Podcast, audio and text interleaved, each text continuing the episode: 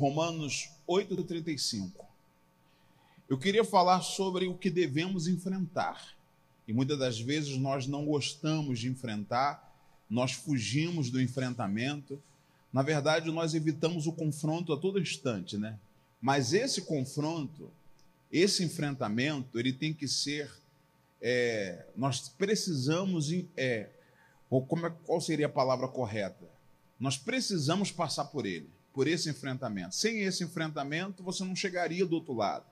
Sem o enfrentamento, você não conseguiria ser feliz, ou não conseguirá ser feliz. Eu vou ler esses versículos na versão corrigida, mas eu vou pedir para colocar ali na NVI que a gente vai fazer né, um parâmetro assim da versão corrigida e a versão NVI. Qual é a diferença, pastor? A Bíblia é uma coisa só. Só que na versão NVI, que é a nova versão internacional, ela é uma versão mais lateral, mais universal, todos praticamente conhecem essa versão. E a corrigida é um pouco mais antiga, mas também muito boa e rica no entendimento. Nós vamos ler Romanos 8:35. O apóstolo Paulo escreve uma carta aos Romanos. Aqui ele vai falando sobre a excelência da nossa fé. Se Deus é por nós, quem será contra nós? Ele fala que nós somos mais do que vencedores. Fala que por amor a Deus nós somos levados à morte a todo instante, a situações difíceis. E aí ele fala assim, lá no versículo 31, que diremos, pois? a estas coisas, ou à vistas destas coisas, se Deus é por nós, quem será contra nós? É um texto muito conhecido. Lá no versículo 35, ele fala assim: ó, Quem nos separará do amor de Cristo? A tribulação, a angústia, a perseguição, a fome, a nudez, o perigo ou a espada? Então ele começa a colocar na mesa o que pode ou o que separa algumas pessoas de Cristo. Ele colocou: tribulação pode separar alguém de Cristo? Não deveria, mas separa. A angústia separa a pessoa de Cristo? Separa, mas não deveria. Perseguição, fome, nudez, não deveria. Aí no 36 ele fala assim: ó, como está escrito, por amor de ti somos entregues à morte todo dia. Fomos reputados como ovelha para o matadouro. O entendimento fica único. Fomos entregues. Na versão NVI, que é essa é NVI, eu acho que é viva, não é não? Eu acho que é viva. No 36, põe 36 para nós. Pode deixar nessa daí mesmo. Vamos ver como é que ficou nessa, no versículo 36. Esse versículo aí é o 35. Vamos lá. Diz assim, ó. Não, pois as Escrituras nos dizem que por sua causa precisamos estar prontos a enfrentar a morte a qualquer momento do dia. Aqui fala que nós temos que enfrentar o quê? Fala aí. A morte. Vê na, na NVI para nós. Na NVI também fala de enfrentamento, mas fala de uma outra forma. Leia comigo, vamos lá. Como está escrito? Quem é que ama Deus? Você ama Deus? Olha só. Por amor de ti, quem ama Deus, ama o Senhor. Então, por amor a Deus, enfrentamos, fala aí, enfrentamos a morte de vez em quando. Diga amém? O que está escrito aí? Enfrentamos a morte todos os dias. Então, por amor a Deus, nós temos que enfrentar a morte. Qual é a coisa que mais dá medo para as pessoas enfrentarem na vida? É a morte. Sim ou não? A pessoa pode enfrentar tudo, mas tem gente que tem medo da morte. E tudo que tiver abaixo da morte pode ser problemas, fracassos, dívida, doença, enfermidade. Tudo que de ruim possa existir está abaixo da morte, porque o maior problema é a morte. Diga aí, o maior problema é a morte. Está escrito que por amor a Deus, ou porque nós o amamos, nós temos que aprender a enfrentar a morte todo dia. Só vou dar um exemplo para ficar claro. Você acorda de manhã, você não sabe se vai viver. Você corre risco de morrer. Sério, pastor, verdade? O ônibus que você pega pode perder o controle. O carro que você anda pode perder o controle. Você pode simplesmente se engasgar com água. Já viu gente se engasgando com algum bebendo alguma coisa? Ou você pode comer e se engasgar. Eu conheço pessoas, eu conheci pessoas que se engasgou com um pedaço de carne na garganta. Então, nós somos entregues à morte a todo instante, atravessando a rua, de repente você andando no centro da cidade, pode acontecer alguma coisa, você pode morrer. Então nós estamos enfrentando a morte todo dia. Para morrer basta estar vivo. Lembra daquela senhora, acho que era médica, né, que foi na beira do rio, na cachoeira, e uma cobra mordeu ela no rosto, picou ela no rosto? Você viu uma outra reportagem de um rapaz na cachoeira, uma pedra deslizou lá de cima, caiu uma pedra sobre a cabeça dele, uma pedra que pesava lá os seus 50, 60 quilos, bateu na cabeça dele, derrubou ele na água. Enfim, somos entregues à morte a todo instante. O infarto, parada cardíaca, é, cardíaca, ou, ou, ou falência múltipla do, do, dos órgãos, alguma coisa pode parar, o entupimento das veias, de repente uma pressão altíssima, que você sabe que pressão alta é uma morte lenta e silenciosa. Você não percebe. A pressão arterial está lá em cima e você não percebe. Tem gente que não sente nada, tem outros que sentem dor de cabeça, a, a, a boca fica seca, sente sede, sente fraqueza, fica zonzo, fica tonto, mas tem gente que não sente nada. E a pressão arterial está lá em cima, batimento cardíaco está aceleradíssimo. Então, todos nós estamos entregues à morte a todo dia. E o apóstolo Paulo ele é muito feliz na colocação que ele fala que nós precisamos enfrentar a morte, não é de vez em quando, todos os dias. Tem gente que enfrenta a morte, sabe como? Porque a depressão quer vencer ela. A tristeza quer bater na porta do seu coração e dizer: seu coração é meu, aí você se entrega à depressão e fica chorando, fica triste, fica desanimado, sente aquela solidão, aquela tristeza na alma.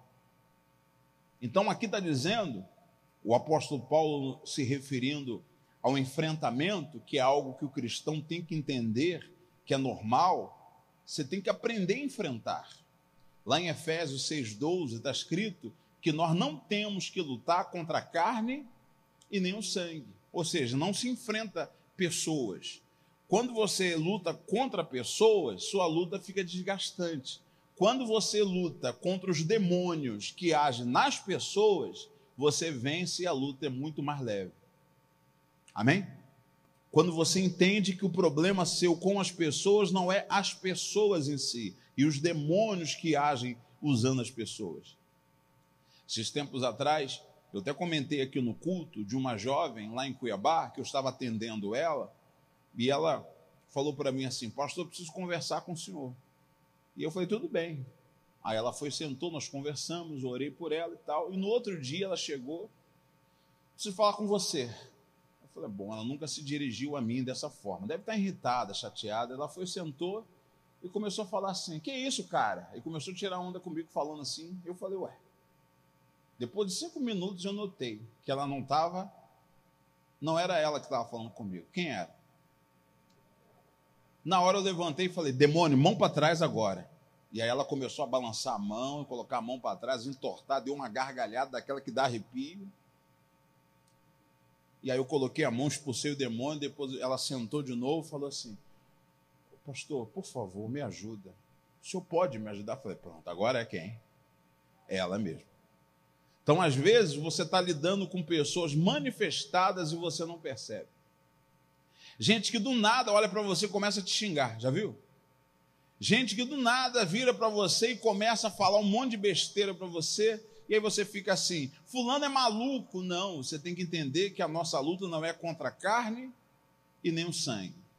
Pastor, como é que se enfrenta os demônios se ele age nas pessoas? E como é que se enfrenta os demônios se ele age em situações? A primeira coisa que nós vamos aprender aqui, a primeira coisa que tem que ficar na nossa cabeça, que tem que haver o enfrentamento. Quando, quando Tiago ele é orientado por Deus a dizer que resistir ao diabo, fala aí, e ele fugirá de vós, preste atenção. Quando ele diz isso, ele está querendo dizer que o resistir não é ficar parado. Você já, você já viu algum cachorro? Vamos dar o um exemplo do cachorro. O cachorro fugir de alguém que ficou parado? o cachorro foge de alguém que o ataca, que o ameaça, que vai para cima dele. Então, resistir que a Bíblia nos refere é um enfrentamento. Fala para o seu vizinho, é um enfrentamento. Se você não enfrentar, olha para mim, não enfrentar a depressão, não enfrentar a tristeza, não enfrentar a doença, não enfrentar a causa da doença, não enfrentar a causa da tristeza, não enfrentar a causa do seu sofrimento, adivinha, o seu sofrimento vai te vencer.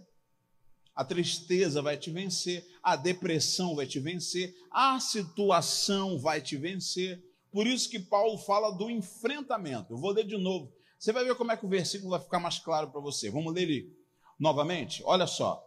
Como está escrito, vai lá, como está escrito, por amor de ti, enfrentamos a morte, fala, todos os dias.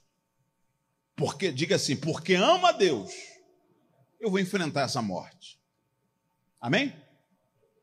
E de vez em quando, uma vez por semana, uma vez por mês, em 15, 15 dias, fala aí. Todos os dias. Parou aqui? Não. Somos considerados como ovelhas destinadas ao matadouro. Significa que há uma sentença de morte para nós. Todo dia você pode morrer, sabia disso? Todo dia o inferno já se armou para te derrubar.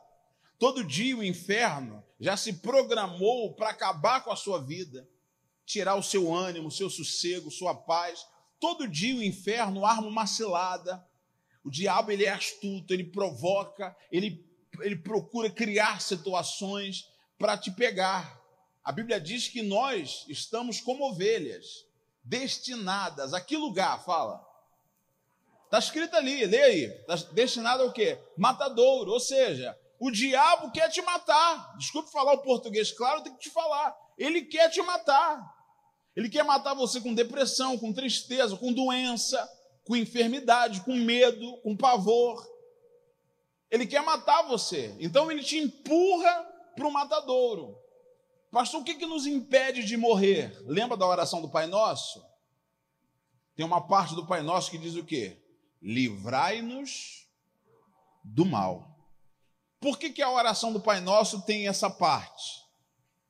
Para você entender que se Deus não te livrar do mal, o mal, ele quer o quê? Te matar. Diga amém?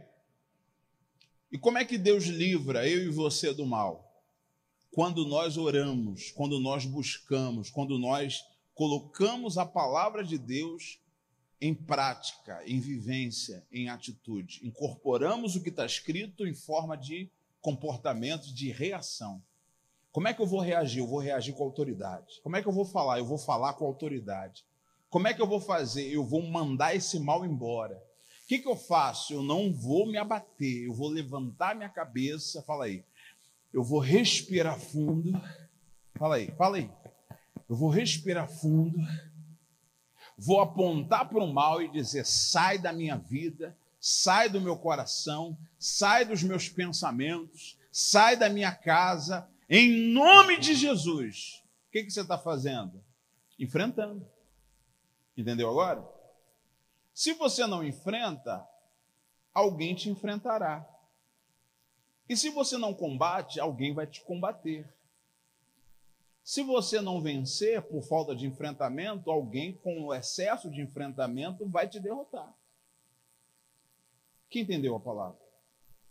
Então o que, que a gente precisa? Fala para o seu vizinho: não fuja do enfrentamento.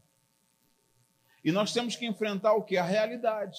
E o que, que é a realidade? A realidade é que você, às vezes, é muito pessimista, tem que enfrentar isso. Você desanima com facilidade, fala para o seu vizinho, tem que enfrentar isso. Você é uma pessoa que começa e não termina, fala para ele, tem que enfrentar isso. Você tem um mau gênio que te, que te atrapalha, fala aí para o seu vizinho, tem que enfrentar isso. Você é um tipo de pessoa que as palavras mexem mais do que mexe com você, mais do que a certeza e a convicção de fé que Deus colocou dentro de você.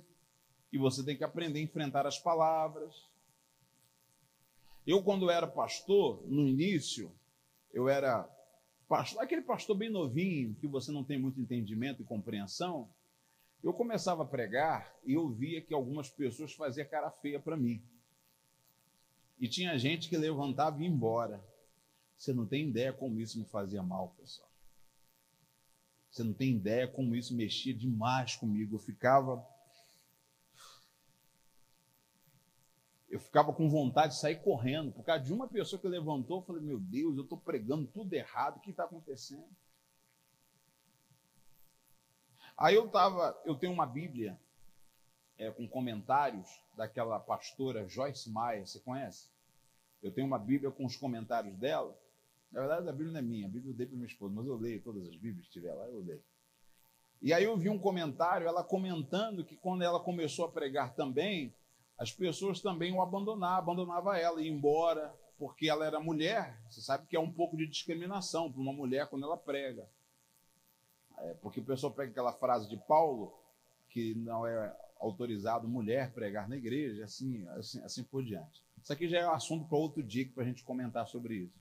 Então, ela foi comentou que ela leu um versículo que eu também meditei nele, no mesmo versículo, que diz assim: Jesus falando, quem rejeitar a mim, aliás, quem rejeita vocês, rejeitam a mim. E quem rejeita a mim, rejeita aquele que Deus enviou.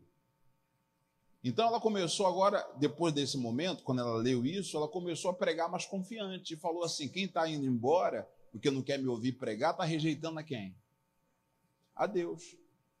E isso me encheu de tanta confiança, que aí depois, bem no início das pregações, eu comecei a ficar mais confiante.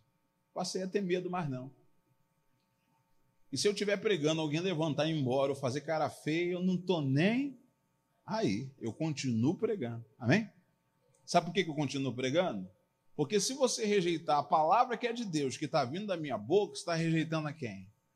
O próprio Deus. É pior para quem? Para quem rejeita. Jesus disse: Eu honro os que me honram, os que me desprezam serão o quê? Desmerecidos, ou seja, desprezado também. Então não, não despreze. Às vezes eu estou pregando, tem gente que põe a Bíblia do lado assim e fala assim: cansei de acompanhar esse pastor pregando. E fica só esperando da hora para poder ir embora. Está rejeitando a mim, não, irmão. Está rejeitando quem? Deus falando com você. Se fosse um obreiro subir aqui e pregar, você tinha que prestar atenção, porque alguma coisa Deus falaria com você. Podia ser o obreiro que você não levava fé nele, mas se ele subir aqui, Deus deu a ele autoridade e Deus ia usar ele para falar com você. Amém? Eu já contei aqui, desculpe ser repetitivo.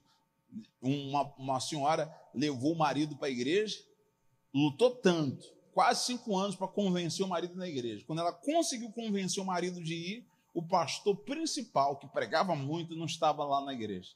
Quem estava pregando? O pastorzinho auxiliar, com a camisa surrada, de tanto trabalhar na igreja, gravata toda bagunçada.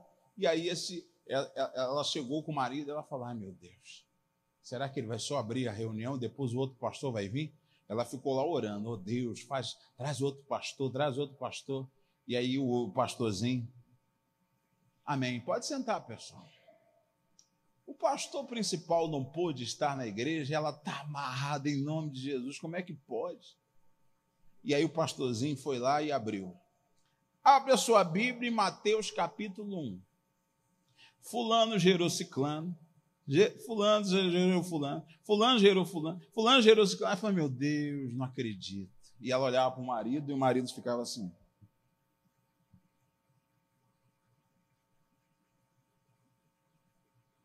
A ela. Quando terminou a pregação, ele ainda ficou olhando para a Bíblia assim ainda.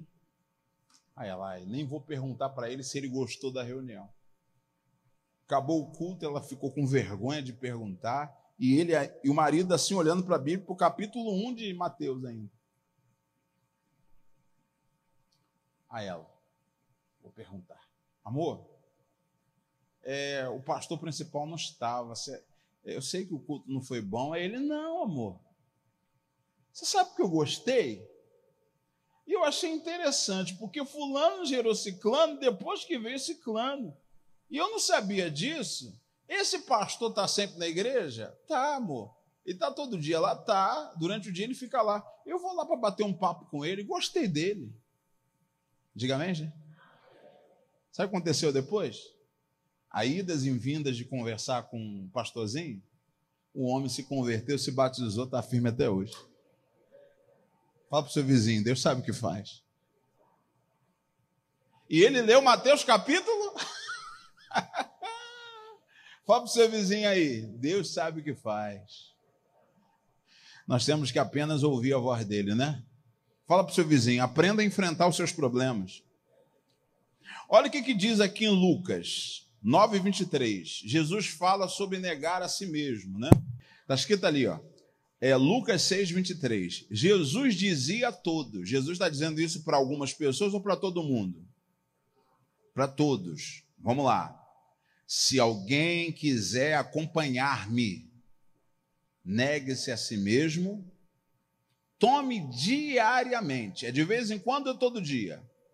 Todo dia, a sua cruz e siga-me. Então, o que, que Jesus está dizendo para mim e para você? Todos os dias você tem que ter uma responsabilidade. Qual? Você tem que enfrentar a morte. Fala para o seu vizinho, tem que enfrentar a morte. Tomar a cruz e me seguir. Pegou ou ainda não? O que é enfrentar a morte? Fala, enfrentar os problemas, enfrentar a doença, fala, enfrentar o medo, enfrentar a dúvida, enfrentar a miséria, enfrentar tudo que não presta. E depois, você tem que tomar a cruz. O que é a cruz? Você tem que tomar a responsabilidade de crer e confiar em quem você entregou a sua vida. Você não entregou a vida para o Senhor Jesus? Fala para o seu vizinho, confie nele. Para de ficar reclamando. Toda vez que você reclama, você atrasa a sua vida. O povo de Israel começou a murmurar, a vida deles atras... se atrasou em 40 anos. Cada dia que você acorda e reclama, sua vida anda para trás. Cada dia que você acorda e você clama, você age, você toma a sua cruz, você enfrenta os seus problemas, você dá um passo à frente às pessoas que estão à sua volta. Pode reparar, a semana que você parou de reclamar, Deus te deu novas ideias, te deu visão, você ficou mais animado, você teve mais força. Semana que você mais reclamou, você ficou mais amuado, mais triste, mais para baixo, você ficou mais temeroso, mais amedrontado, mais coagido, mais duvidoso, você ficou mais incrédulo. Ficou ou não ficou? Você ficou cético, você ficou descrente com a palavra. Até no culto você tem dificuldade de se conectar, porque você vai se distanciando com as reclamações. Olha, olha a palavra, clamar, reclamar. É como se você andasse para trás, retrocedesse. Então, cuidado com a reclamação. Fala para o seu vizinho, para de reclamar. Fala para ele, para de reclamar. E aí você deve tomar a cruz e siga. Fala aí, siga. Parou aqui não. Por quê? Diga comigo, as coisas velhas têm que ficar para trás. 2 Coríntios 5,17 fala: as coisas velhas têm que ficar para trás. 2 Coríntios 5,17. Pode ler na corrigida que eu vou ler na NVI aqui. Por que, que eu preferi a NVI? Ela fica mais claro para você entender. Coloca para nós aqui na tela, faz um favor. Olha o que está escrito. Portanto, se alguém está em Cristo, já é uma nova criação. Diga assim: se eu estiver em Cristo, já está mudando tudo. As coisas novas, fala aí, já estão acontecendo. Só que você tem que considerar isso. Leia. As coisas antigas, fala, já passaram. Fala para o seu vizinho, já passou, irmão. Fala assim, ó. Ontem eu te vi chorando, mas isso ficou para trás. Ontem eu te vi reclamando. Fala aí para o seu vizinho. E isso já ficou para trás. Psh, acabou. Diga assim: o que eu vivi ontem é uma página virada. Fala, uma página virada. A dor que você sentiu ontem é uma página virada. Vira essa página. Por quê? Leia comigo a última parte, todo mundo junto. Um, dois, três. Eis que surgiram coisas novas. Diga aí, eu vou viver algo novo na minha vida. Você vai viver uma nova etapa na sua vida. O enfrentamento está te fazendo descobrir quem você é de fato. Você é muito mais forte do que pensa. O enfrentamento está te ajudando a mudar. O enfrentamento está te ajudando a ser mais corajoso. O enfrentamento está te dando alegria, amor próprio.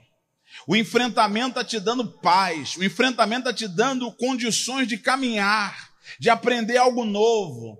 Amém, gente? O enfrentamento está fazendo você pegar aquele cômodo da casa que está um monte de coisa suja, jogar tudo fora. O enfrentamento está fazendo você pegar, sabe o quê? Aquelas fotos antigas de relacionamentos passados, você está deletando tudo. Por quê, pastor? Porque agora você está disposto a alcançar algo novo da parte do Senhor. O enfrentamento te deu vitórias. Davi, quando ele enfrentou o gigante Golias, ele não enfrentou porque ele achava o gigante um gigante. Ele enfrentou porque achava o gigante mais um homem que seria vencido, como foi vencido o leão e o urso. O Davi só olhou e viu um enfrentamento. Nós, muitos que daquela época, inclusive o rei, viu o quê? Um gigante. Repete comigo essa frase. Tudo que nós enfrentamos diminui diante de nós. Quer ver um exemplo? Você tem dívida, não tem? Vai lá negociar sua dívida ela aumenta ou diminui? Boa noite. Vai lá negociar sua dívida. Ela aumenta ou diminui? Diminui. Sabe por que ela diminui? Porque tudo que é enfrentado diminui. Você lembra quando você era pequeno, você tinha medo de bicho-papão ou desses bichos, desses monstros? Eu me lembro que eu tinha um problema muito sério com guarda-roupa. A luz refletia de fora da varanda batia em algum móvel que eu não sei qual era, parecia, parecia uma, algo macabro, e refletia aquela luz no guarda-roupa, e parecia que era um homem de terno, que estava parado do lado do guarda-roupa. Você não tem ideia como que minhas noites foram tão difíceis de dormir, achando que tinha um homem de terno olhando para mim a noite inteira. Só que chegou uma hora que eu entrei no quarto minha mãe apagou a luz. Eu tive a impressão que um homem de terno já estava em outra parede. Eu falei, pronto, saiu do guarda-roupa, agora está mais perto da cama. Voltei correndo para a sala e minha mãe falou: O que, que foi, meu filho? Mãe, um homem de terno está lá, um homem de terno. Minha mãe entrou, repreendeu o homem do terno e falou assim: Deita, meu filho. E aí eu fui deitar. Quando eu deitei, você acredita que aquele homem de terno era o reflexo de uma luz que estava batendo em alguma coisa que eu não estava percebendo? E aí eu comecei a zombar do homem de quem? De terno, estou falando, testemunho. Meu irmão deve estar assistindo, deve estar lembrando. E aí eu começava a zombar, homem de terno, ah, homem de terno, eu começava a zombar dele. E aí eu apanhava porque eu ficava perturbando os irmãos que tinham que dormir, eu ficava lá perturbando porque eu ficava zombando até tarde da noite o homem do terra. Mas o que, que aconteceu? Diga comigo, uma oração mudou tudo. Você entendeu agora? Diga aí, o enfrentamento. Quando eu vi minha mãe enfrentar aquilo, de repente era no meu imaginário, talvez era na minha mente, talvez realmente o demônio estava aparecendo para mim ali naquele momento, eu não sabia te explicar, e nem sei te explicar para você, que eu acho que eu tinha o que, oito anos ou nove anos, não me lembro. E eu consegui depois ver que era o reflexo de uma luz, porque minha mãe foi lá e repreendeu, e orou. E às vezes tem coisas que é desse tamanhozinho, mas por causa do teu medo, das experiências negativas do seu passado, porque algumas vezes você tentou mudar e não conseguiu prosseguir na mudança, você sempre volta aos padrões antigos, volta a ser quem você era antes, e aí você sempre desanima, sempre volta atrás, sempre se acovarda, você faz o seu problema desse tamanhozinho ficar muito maior. Fala para o seu vizinho, a partir de hoje, eu vou enfrentar os meus problemas eu vou enfrentar o meu passado. Fala, eu vou enfrentar as minhas dúvidas. Fala, eu vou enfrentar essa doença. Eu vou enfrentar tudo que se levantar contra mim. E adivinha o que vai acontecer? Você vai vencer e vai superar.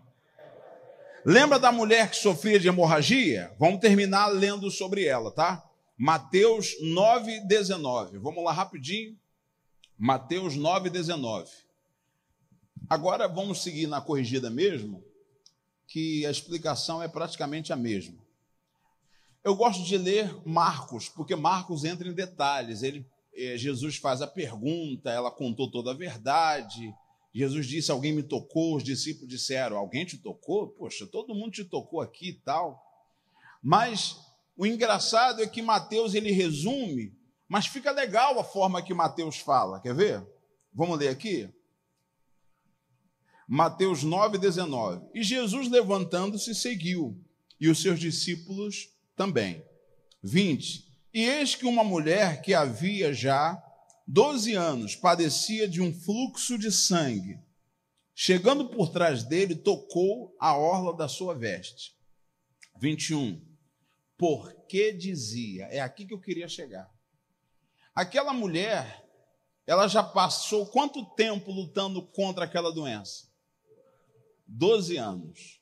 Qualquer pessoa no lugar dela já tinha desanimado. Tinha ou não tinha? Tem gente que tem dois meses já está desanimado três meses, quatro meses, um ano, já está jogando a toalha. Imagina essa mulher, 12 anos. E ela sangrava. Esse fluxo significa que ela sangrava. Hoje em dia, a tecnologia, né, o conforto, você pode comprar no mercado a forma de, de resolver essa questão, até de uma forma higiênica, né? Mas naquela época não tinha absorvente, não tinha nada para poder conter o sangramento. Imagina o mau cheiro. Talvez essa mulher passava. Você sabe que lá em Levítico diz que mulheres que estão nesses dias não podem se aproximar de ninguém. Mas no caso dela não eram os dias. Ela vivia 24 horas por dia sangrando. Imagina como, como era constrangedor para ela. Imagina como era constrangedor para aquela mulher sangrar a todo instante. Ela passava ali, ali, ela passou ali, ó, pingou ali um pouco, escorreu ali um pouquinho escorreu na perna. Imagina o constrangimento dessa mulher.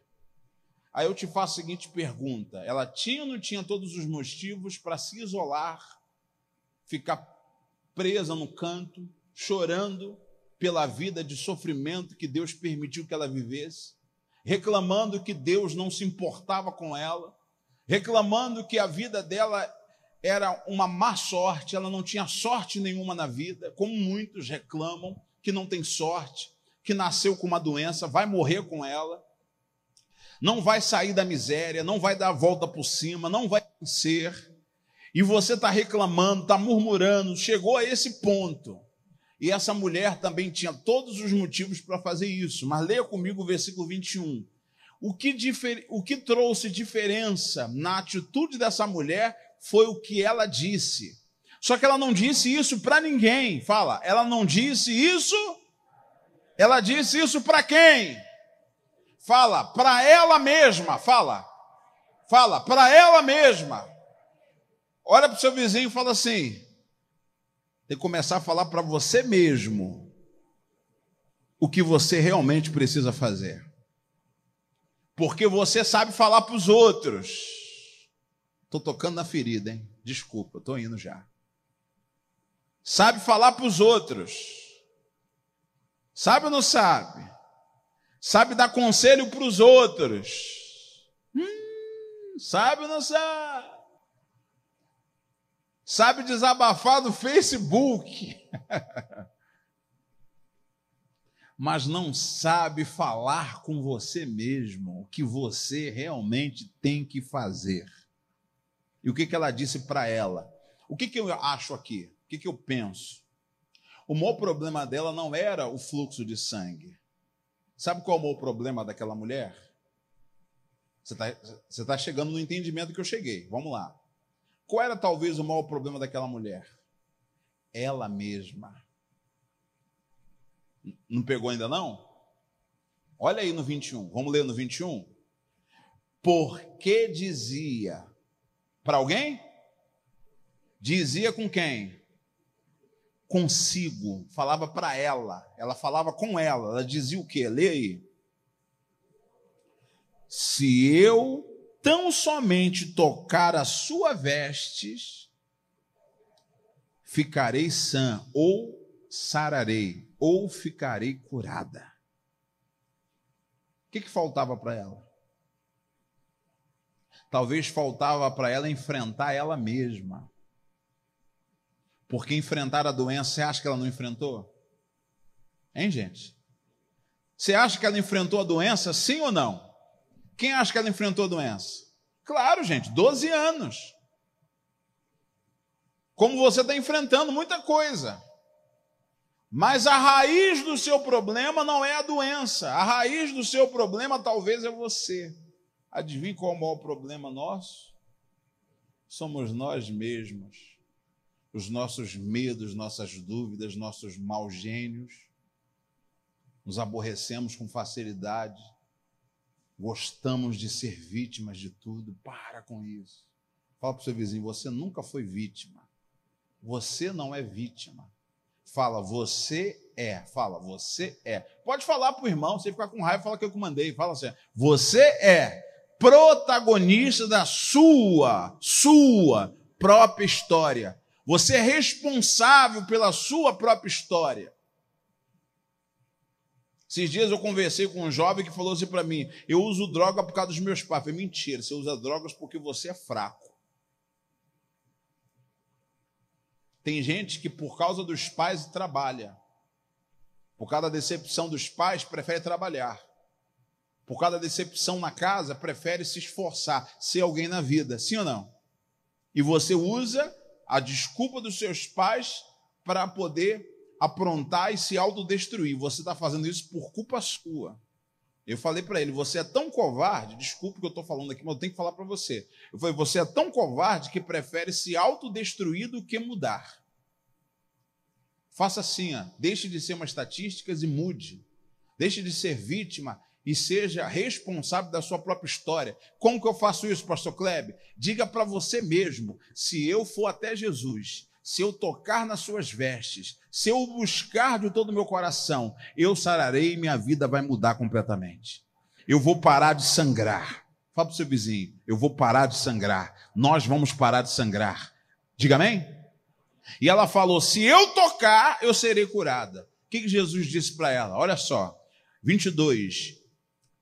E Jesus, voltando-se, vendo-a, disse: O que, que disse para ela? Fala aí.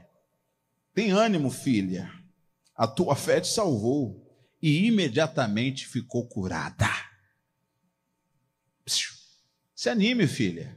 Você está curada. Jesus nunca viu aquela mulher, chamou ela de quê? Filha. Sabe por que Jesus chamou de filha? Porque os da fé são descendentes do crente Abraão. Os da fé são filhos de Abraão. Os da fé são filhos do, do Deus Altíssimo. Os da fé somos eu e você. Por isso, fala para o seu vizinho: é hora de enfrentamento. Enfrenta quem você é. Enfrente o seu passado. Vou te dizer uma outra coisa: o diabo sempre vai te lembrar de onde você veio. Vai ou não vai? Sabe por que, o diabo lembra? Porque ele tem, uma, ele tem ainda uma esperança que um dia você volte. Diga amém? O que você tem que fazer?